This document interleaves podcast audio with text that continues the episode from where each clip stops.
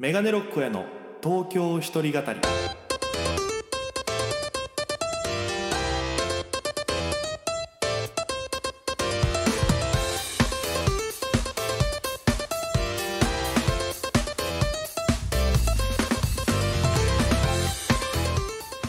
始まりましたメガネロックへの東京一人語り、えーパーソナリティは私、えー沖縄出身。現在東京でフリーのピン芸人として活動しているメガネロック大家と申します。よろしくお願いいたします。さあこの番組はですね、えーポッドキャストオリジナル番組となってまして大東京大東京って言っちゃった。大都会東京へ口先一つで乗り込んだ沖縄芸人の一人語り。コロナ不況揺れ動く時代それがどうした？メガネロック大家が聞かせる本音の東京お笑い物語が始まりますということでねえー、まあ今から収録するんですけどもまあ僕はあのお家で一人でね、まあ、いつもこの iPhone のボイスメモという機能を使って撮ってるんですけど実はこのオープニング今喋るの2回目なんですよ。まあなぜかと言いますと、まあ、一人でねあのオープニングトーク大体10 15分内ぐらい喋ってるんですけど13分ぐらい喋った時にですかね急にその僕の iPhone がですねあの録音してたのがピタッて止まったんですよ。でデータも消えてるんですえどういうことと思ってあのいろいろ確認したらあの AirPods というあのイヤホンがあるんです Bluetooth っていう機能でつなぐこの線がないタイプのねイヤホンなんですけどなぜかそれと同期してしまいまして iPhone が。で同期した瞬間にパンってデータが弾け飛んだようでして 13分ぐらい喋ったのが全部データ飛んだんで今からまた15分ぐらい喋らなきゃいけないっていう。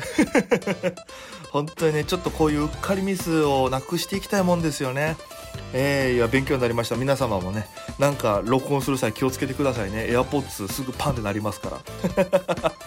まあまあまあそんな感じなんですけどもこのメガネロックーの東京一人語り今日で3回目の配信なんですけどありがたいことに反響もいただいてましてそれこそ、えー、ディレクターであります千奈さんから連絡が来ましてこの好評ですと。大家さんのポッドキャストいい感じですと。で、ダウンロードも結構ありますと。え、マジかと思って嬉しいなと思って、で、それが、えー、良かったのか、えー、その、好評いただいてるっていうのもあって、ラジオ沖縄さんの、えー公式の YouTube チャンネルで、このメガネロックへの東京一人語りが聞けるようになりました。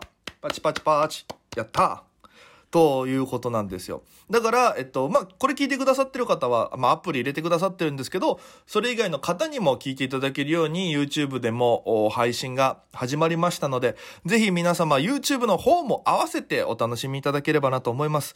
露骨にね、それに関してはこの放送僕東京で撮ってそのやってるって言ってるじゃないですか。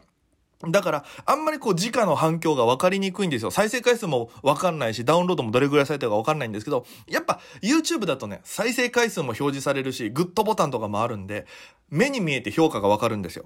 ぜひこれ聞いて面白いと思ったあなたは、ぜひ YouTube の方にも飛んでいただいて、グッドと視聴数を爆上げしていただければなと思います。そしたらね、あ、大江のラジオ聞かれてるんだなっていうのが分かりますので、ぜひそのね、慈善活動よろしくお願いします。まあ、YouTube で言うと僕もね、あの、月水金で、え週3回ネタを上げるメガネロックへのネタ小屋というのがありまして、えーもう1ヶ月ぐらいかな。もう20本以上のネタ動画、やがて30本になるんじゃないかっていうぐらいネタ動画上げてるんですけど、まあ、反応が あまりなくてですね。まあまあまあ、まあ、それは僕、東京で、えー月20本ぐらいライブに出てるんで、新ネタをたくさん作らなきゃいけないんですよ。これも芸人たる、えー使命ですけどね。で、新ネタいっぱい下ろすけど、まあ、やってきたネタをそのまま、あの、ストックするだけじゃもったいないんで、ちゃんと YouTube に上げて、こう、毎日、こう、更新していく、まあ、毎日じゃないか、えー月水金で上げていくっていう頻度をこう、あ、あのちゃんとね、自分の中でか課してるハードルを超えていくために、新ネタ作りのために上げてるんで、よかったらね、この僕のおしゃべり聞いたことあるけど、ネタ見たことないっていう人は、メガネロックへのネタ小屋で検索してみてください。チャンネル登録、グッドボタン、感想なんかもね、コメント欄に寄せてもらえると嬉しいんでよろしくお願いいたしますね。えー、まあ、あと、えー今週あったことで言いますと、大きいテーマでくくるとしたら、僕の中で今週はその、沖縄っていうのが大きいテーマでありまして。これなぜかっていうと、まあ、えーこのメガネロックの東京一人語り聞いてくれてた東京で、えーフリーのディレクターとして活動してる、えっと、ラジオ関係の方、大城さんって方とお会いしまして、で、なんかいろいろ、どんな感じなんですかっていう、なんかこういろんなこんなことできますよみたいな、まあお話というか、まあ実際会ってお話しさせていただいたんですけど、これね、あの、お話聞いた、どうやら元 FEC っていう僕がもともといた事務所の OB の方だったんですよ。大城さん自体は30代ぐらいの方なんですけど、聞いたら、そのね、僕の前の事務所の先輩の、あの、えー、アキラ本店さんか。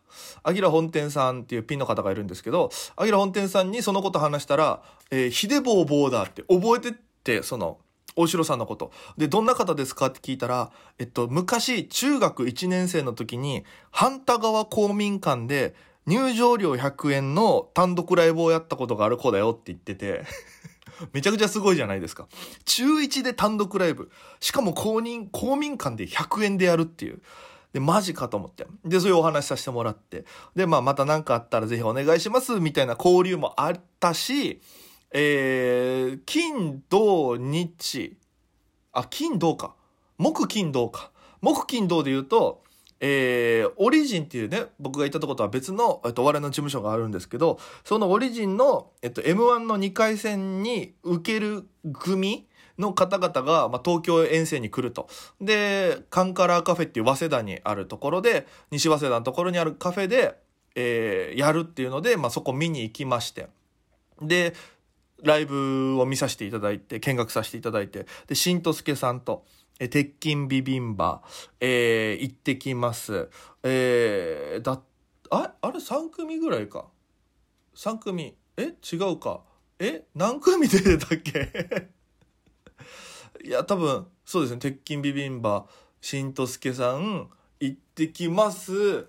えー、だったと思います。あれ？ちょっと待って、怖くなってきたな。まあ、なんかその4組か3組ぐらいで来られてて、で、えー、オリジンの OB のナインボールさんと、えー、あのー、シャンモジさん、元シャンモジ、今、半次郎って名前でやられてるんですけども、半次郎さんも来られてて、で、そのネタをみんなでやったり、オリジンの OB クイズみたいなのもあってっていう企画でこう盛り上がりまして、で、終わりでちょっとね、久しぶりに半次郎さんたちとお話とかさせてもらって、で、翌日、その、えー、2回戦受けに来たメンバーが下北グリップっていうところの、まあ、呼び込みの無料お笑いライブがあるんですけど、そこでもライブやるっていうんで見に行きまして。で、終わりで鉄筋ビビンバっていう一番若手の子とご飯食べに行って、まあ、東京どんな感じなんですかっていうの聞かれたんで、7-3ぐらいで東京の恐ろしさを教えまして。ビビり上がってたし、疲れとビビりで多分目の動向がバッキバキに開いてたんで、えー、まあ東京こんな感じだよ、沖縄でも頑張ってね、みたいな感じでやって、で、土曜日は、えっと、ナインボールの元代さんにお声掛けてしていただいて、えー、元代さんのお家で、えー、僕と、えー、キャンキャンの玉木さん、とっちゃんさんと元代さんのこの3名で鍋会みたいなのしまして、夜中までいろいろいろんなお話聞かせていただいてっていうのがあったりっていう、すごい沖縄沖縄した一週間だったな。こういうかったなと思いまして。で、あの、沖縄で一個思い出したのがあって、あの、キャンベルスープ僕大好きなんですよ。で、マッシュルームとかね、チキンスープってあるじゃないですか。で、僕もそのお母さんから、実家のお母さんから、こう、仕送りみたいな物資のね、仕送りでいただいく時には必ず入ってるんですよ。でも今、ストックがなくて、飲みたいなと思ったら、近所のスーパーにキ、キャンベルが売ってたんですよ。で、あ、やった、キャンベル売ってるじゃんと思って買って、飲んだんですよ。で、僕、キャンベル作る時は、その、まあ皆さんもそうだと思うんですけど、まあ中にね、このドゥルってしたこの元があるわけですよ、スープの。で、そこにその入ってたカンカン一杯分ぐらいのお水を入れて作るっていうのが、まあ、あの普通だと思うんですけど、あの、東京のキャンベルも同じように作ったらめちゃくちゃ味薄かったんですよ。え、なんでこんな味薄いのと思って、よく見たら、あの、こっちで売ってるやつはね、牛乳入れなきゃいけないって書いてるんですよ。え？ってなって。同じキャンベルでも、水でやっても作れたのが牛乳じゃなきゃダメなんだっていう、なんかちょっと衝撃を受けまして。だから僕らのお家がそれ水っていうのだけだったのか、普通みんな牛乳で作ってるのか一瞬わからなくなって。で、それを、まあ、この間飲み会でその、とっちゃんさんとか、元さんに聞いても、えー、そうなんだ、みたいな。なんか分かんなかったみたいで、だからちょっと分かる方はぜひ教えていただきたいなと思って、そのキャンベル、水で作るのが当たってるのか、牛乳で作ってるのが当たってるのかっていうのちょっと皆さんに聞きたいななんて思ってたんですよね。で、あと、そうだ、日曜日出たライブでは、えっと、このラジオ沖縄でも番組担当されてます、与座義明さんね、の、えー、こん、今、奥さんと、えー、夫婦ユニットを組まれてて、ザ・ヨザザっていう、で、それでライブ、M1 今挑戦してて、まあ、2回戦で負けちゃったんですけど、もしかしたら追加合格で、えー、上がるかもしれないんですけど、ザ・ヨザザっていう夫婦ユニット組まれてて、で、2回戦の前になんかライブ探してるみたいなので、僕がいつもお世話になってる、えー、エントリー制のバトルライブがあったんで、そちら紹介させていただいて、まあ、出られてたんです。で、お話久しぶりにして、本番前ちょっと結構緊張してらっしゃって。特にその奥さんの米田さんの方が、もうなんか、はぁみたいになってて。で、本番始まったら、すごいやっぱりお二人とも舞台を楽しそうにやってて、で、なんか、あ、舞台ってやっぱ楽しい場所だよなとか、なんかこう、いろんなこと気づかされて、で、終わったら、えっと、ネタ自白、え、ネタ時間が3分半とかなんです、そのライブ。ただ、あの、ヨダさんアドリブとか入れて楽しくなりすぎて、そのトータル5分ちょっとやってたんですよね。で、まあ、すごいなと思って。で、5分ちょっとやって帰ってきたら、与田さんはもう楽しかったみたいな感じなんですけど、もう奥さんはちょっともう、感情がすごい豊かな方だと思うんですけど、な、ちょっともううるって泣いてるんですよ。で、うわ、緊張したって言ってて、で、またそんなみたいに僕はグッと来て、で、与田さんの楽しさにもグッと来て、なんか本当素敵なお二人だなと思って。で、その流れで、いや、お疲れ様でめっちゃおもろかったですの、次に僕が言ったのが、ヨダさん、あの、僕、東京一人語りっていう、ポッドキャストをラジオ沖縄でやってて、ゲストお願いしていいですか？つって。太郎田さんも、あ、もう協力できることがあるんだったらぜひぜひということで、与田さんもゲスト OK もらったので、えー、この東京一人語り、まあちょっといつかわかんないですけども、与田さんをゲストに迎えて、またちょっといろんなお話が聞ける回をお届けできると思いますので、ぜひそちらも楽しみにしていただければなと思います。あと、そうですね、まあ皆様からメールと、えー、SNS ではね、ハッシュタグ、東京一人語り、ツイッターでハッシュタグ東京、えー、で、一人は、えー、と、独身の独ですね。で、語るで一人語りっていうのをつけて、感想なんか募集してるんですけども、で、前回から、このラジオのリスナーさんのことは、えー、メガネっ子という風な、えー、位置づけをしまして、えー、ご紹介させていただいております。今週も2つ来てます。ありがとうございます。えー、メガネっ子の米山さんですね。ゲストのパーマ大佐さんとの仲良しのお二人で繰り広げられるすごく楽しいエピソード、何度もリピートしてます。沖縄行ってみたくなる回といただいております。ありがとうございます。そうなんですよね。まあ、前回の放送聞いてないよっていう方はちょっと聞いていただきたいんですけど、パーマさんがちょっと前にその森の熊さん騒動で話題になってた時に、実は、えー、昇進旅行として沖縄に来られてて、その時のアテンドを僕がしてたというお話をしてますので、本当にね、この、一緒に遊んでた時は、もう、その、こんなのいつか喋れるっても思ってなかったですし、ずっと緊張感持って遊んでたんですよ。なんだったら高速乗って、チュラ海に向かってる最中にパーマさんのところに、まあその電話がかかってきてて、もしもしみたいな感じで会話してて、あの、あ、わかりました、みたいな。ちょっと重い感じでしたから、大丈夫ですか？って聞いたら、なんか今マネージャーさんから電話かかってきて、週刊文春にだけは気をつけろって言われた、みたいな、すごい芸能人だなと思いながらね、運転してたのを思い出したりとか、うん、やっぱそれをね、何年か経ってこう話せる日が来るっていうのが、僕はまた嬉しいなと、うん、ありがたいななんて思っております。さあ、そして続いての、えー、メガネっ子、黒紫さんです。ありがとうございます。大家くんとパーマ大佐さんが会話してるの聞くとほっこりするということで、ありがとうございます。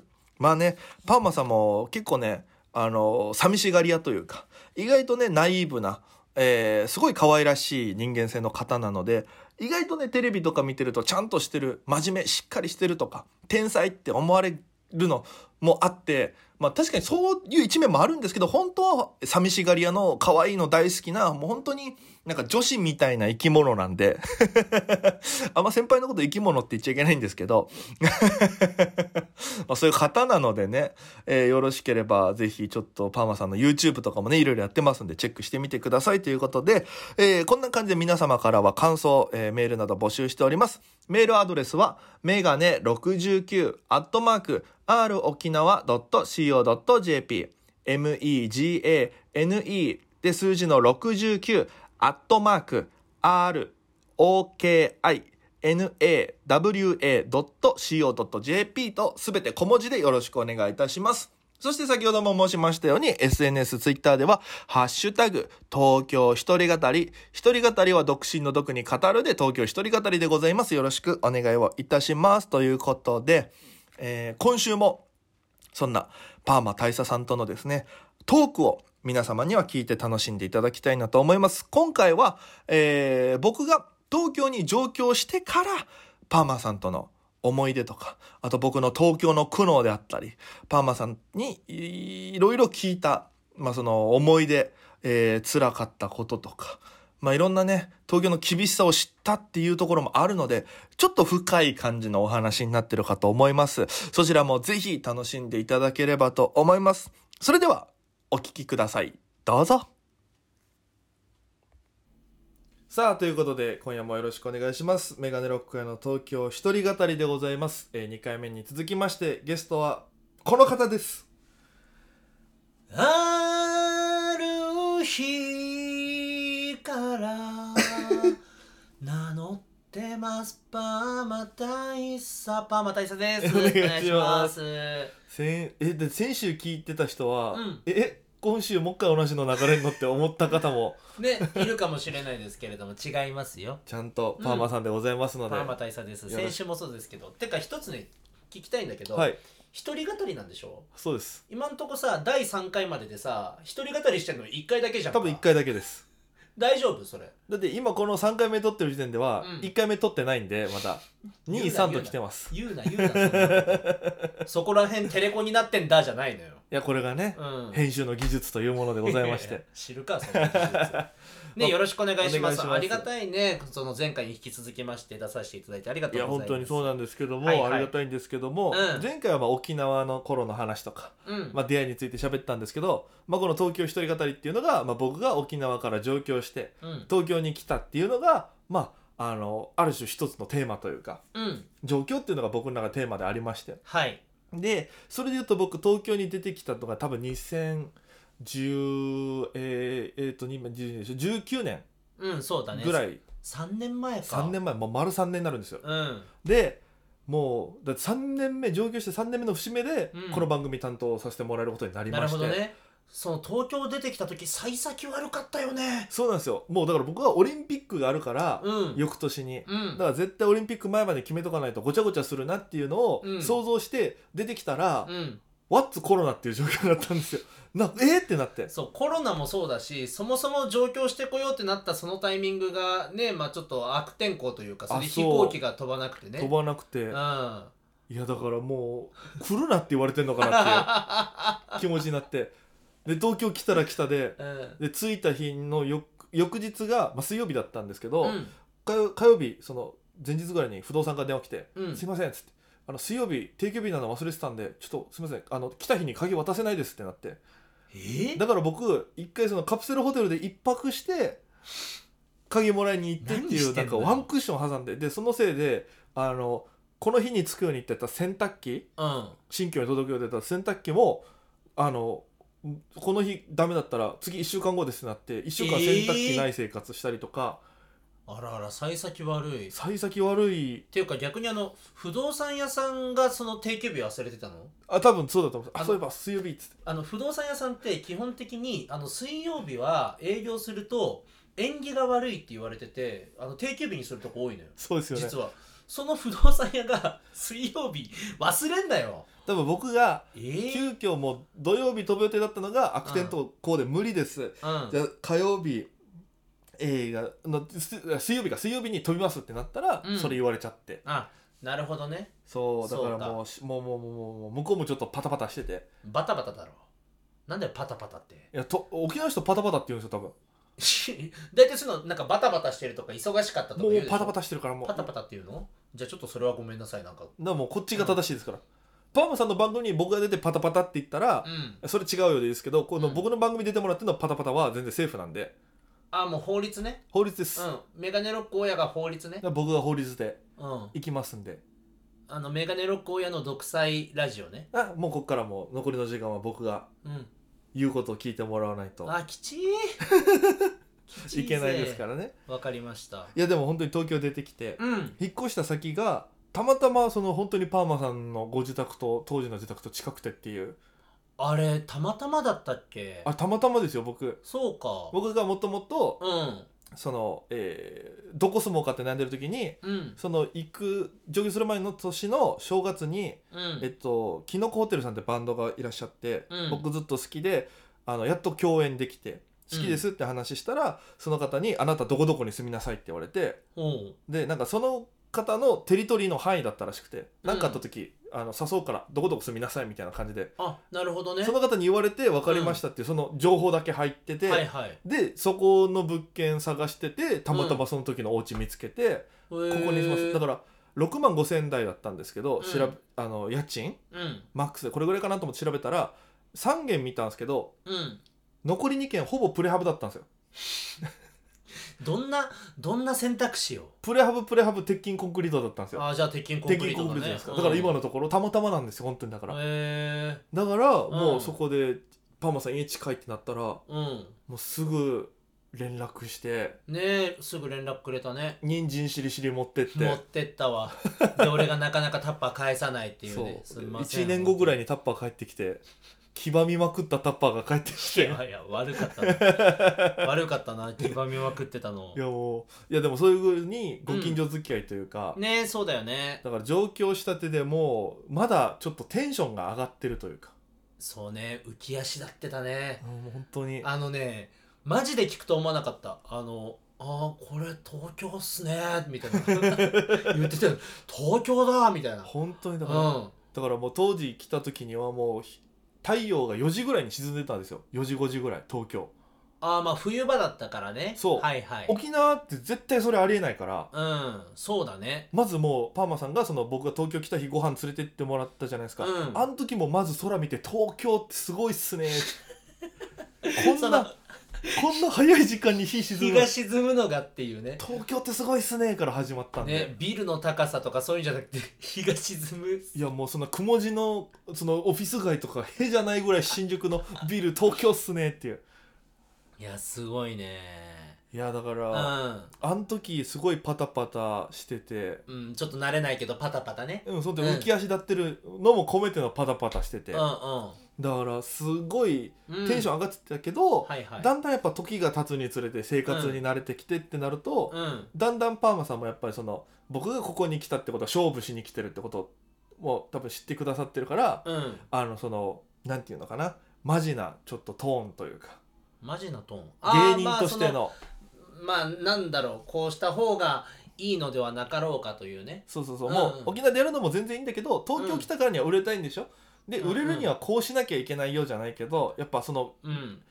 本気というか覚悟みたいなのがね。そうね。いやまあ僕も偉そうに言える立場じゃないですしまあライバルであり仲間だと思ってるので、はい。まあなんでしょう。せっかくなら仲いい人みんな売れたいじゃん、うん。俺も含めて頑張んなきゃだよねって思ってるからこそのそのやり方でいけるっていうふうに思った時にはそうまあ近い先輩としてたまにねなんか気が向いたら言おうかなぐらいの。いやだからそれがやっぱりなんか、うん。こうだんだんこう身に染みてくるというかああ俺そう？東京に来たんだなみたいな。そっか沖縄時代がね長かったから、ね、沖縄時代はもう沖縄時代長くて、うん。でこうどちらかっていうとこうみんなで仲良くみたいな感じのスタンスがうん。あのチームワークが強いからうんうん沖縄の感じで言うと、はいはい。僕が印象を受けてるのはだからそのバトルって感じじゃなかったんですよねどうしても。事務所内とかでも沖縄の頃って。うん。みんなで仲良く面白くなっていこうみたいな感じだったからうん。やっぱり本当にこのパーマさんとこっち出てきてんあのいい先輩だけどライバルでもありってそれこそ。うん。そういう戦うっていう気持ちに切り替わるまでが結構最初遅かったのかもしれないと思ってて。はいはいはいはい。いやあの本当にねマジであのこの人面白いのになんで売れないんだろうっていう人がめちゃくちゃいるのよ東京って。ってなったらこんだけ面白い人が売れてないんだったら売れるためには頑張らなければならないっていうのはやっぱすごい感じるからね。そうそう。だから本当にあのだって日が沈むことで テンション上がってる後輩見たらそりゃちょっと緊張感持って俺だってそれは言うよそれは。そうだからもうでもそっから、まあうん。パーマさんにライブとか紹介してもらって、うんでそこでこういろいろ出るようになってとか、うん。だから東京で最初何が受けるのかも分かんなかったですし。えこれって純粋な疑問なんだけどやっぱり沖縄のお客さんのツボと東京のお客さんのツボって違うもの？なんかあのやってみて思ったのは、うん。なんかずっと沖縄の感じで言うと見てくれてるっていうのが前提だったんですよ、はいはい。やっぱり僕らのこと知ってくれてるというか、うん。もうライブは定期ライブぐらいしかないから。うん。営業以外では基本みんな見てくれるみたいなはいはい。環境だったからうん。こっちのライブ出たらもう見てくれないのも当たり前みたいな。あのまずそれがねつかみっていうかね。う。ん、最初にお客さんに見てもらうためにどういうふうにやったらいいのかかっていう。ねっていうのがあるから、うん。なんか笑ってはもらえるけど多分うん。記憶に残ってないだろうなみたいな、うん。ツボもそうだしなんか感覚そこで違うなって思ったんで。はいはい。だからもう本当にちょっとなんかどちらかというといつもああるあるじゃないですけど、うん。共感しやすいものを入れたりとかしてて、はいはい。こう見てもらう空気を作ってたんですけどうん。東京あるあるってないじゃないですかまあだって東京あるあるも何も東京に来てる人が大体いろんな地方から来てるからそうなんですよ。そうそう東京あるあるはないよね。そう。でそこでマジ一個どうしようってなったんですよ、そっか、うん今までちょっとあるあるとか、うん。地元ネタとかを考慮しながら作ってたり考えてしてたのが通用しないってなってうん。そうなるとなんかすごい何で自分は面白いと思えてるんだろうとかっていううん。ネタが作れない時期が来たんですよでそれでまたネタが作れないななんていうふうに思ってるところでコロナになって無観客の配信になったりとかそっか大変だったね。そのタイミングだったからいねやだから、うん。難しかったですね最初は。そうだね。えでそれでその難しい時期がありましたからのそこからはちょっと打破できたの？ダーは一回うん。お母さん大好きネタっていう昔からやってるうん。ネタで一回打破できたんですよその感じ。うん。ライブもパーマさんに紹介してもらったライブでピラミッド式のやつポンポンポンって上に上がってって、うんうん。いいとこまで行ったんですけど、うん。やっぱりどこかあのーなんだろう自分の中でもそのネタが作れなくなる時が来て、うん。壁に当たるというか、うん。これやってこれがなんか僕はこれで10受ければいいかなと思ってたところがうん。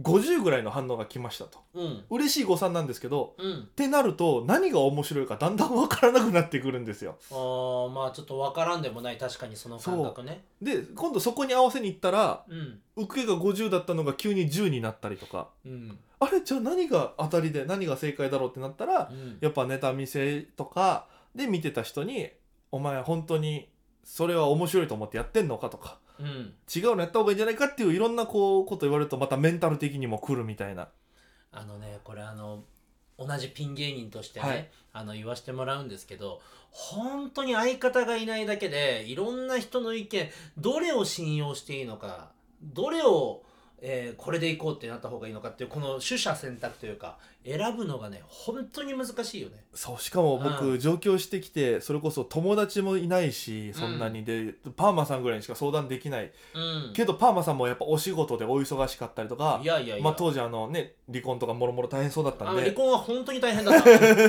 うん、本当に大変だったその説はね。だから、うん。僕の苦しんでた時期とパーマさんの苦しんでた時期ちょっと近いんですようんまあまあね。だからやっぱりそのなかなかパーマさんにも相談できなくてみたいな。ああそれはちょっと申し訳なかった。いやでもそれはもう、うん。いやもういろいろ大変だと思うんですけど、だかうんらそういうのがあって、うん。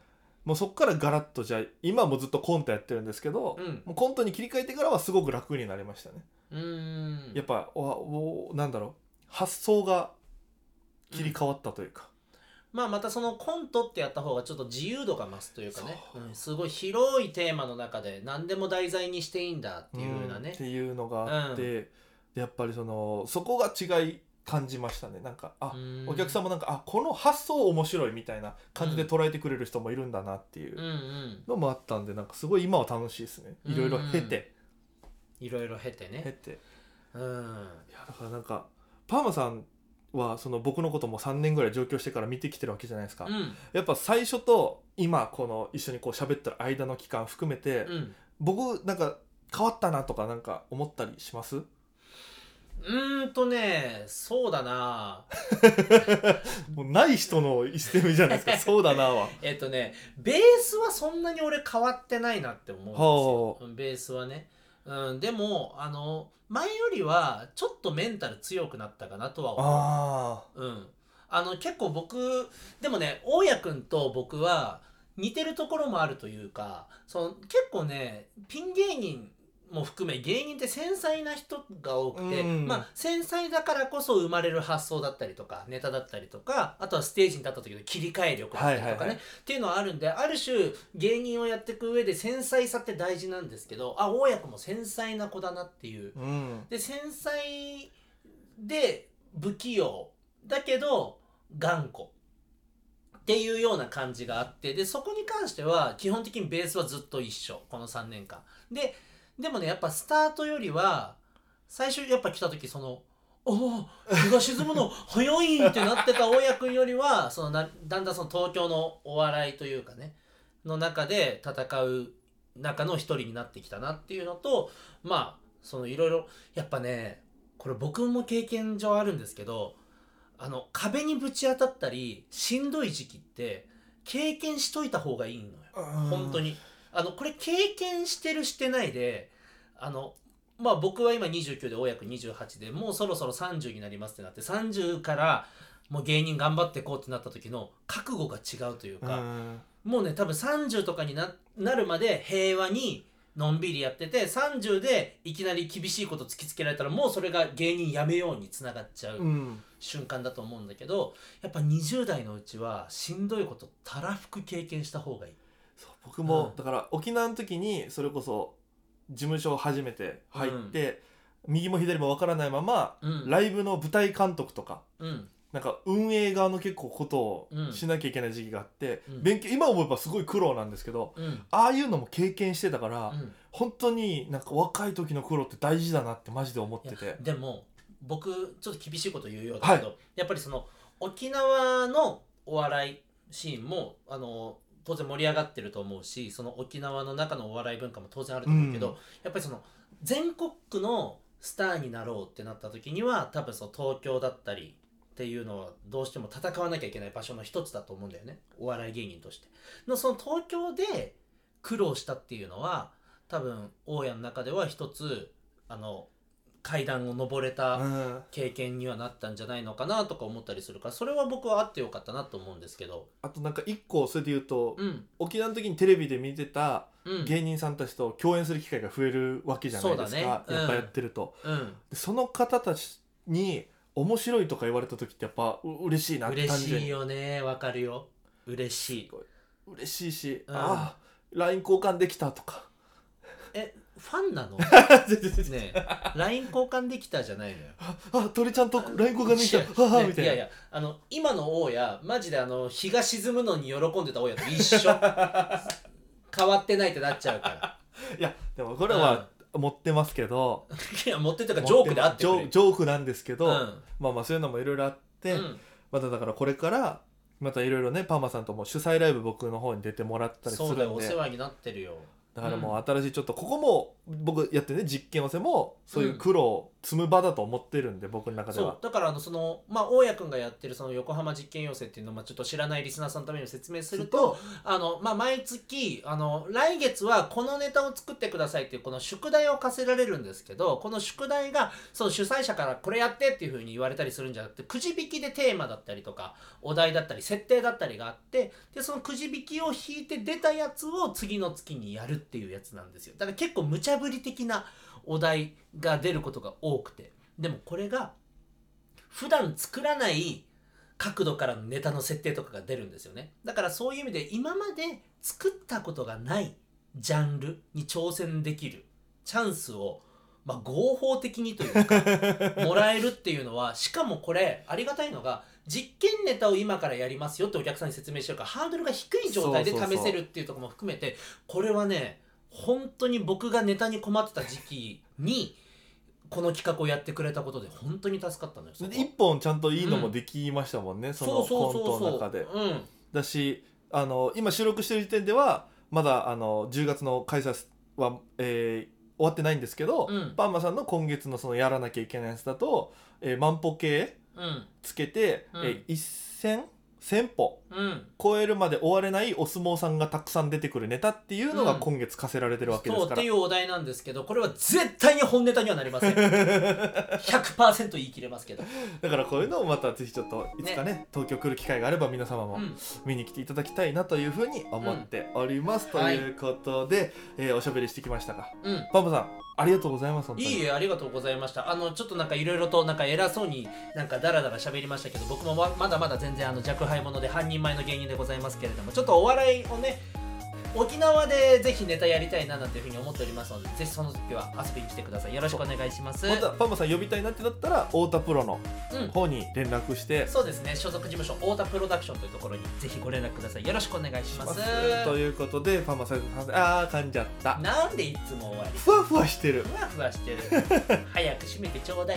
わかりました。ということで、えー第3回のメガネロックへの東京一人語りでございました。ゲストパーマ大佐さんありがとうございあました。りがとうございました。また今後も水曜日に配信されますのでぜひ聞いてください。ということでそれでは皆様また今夜。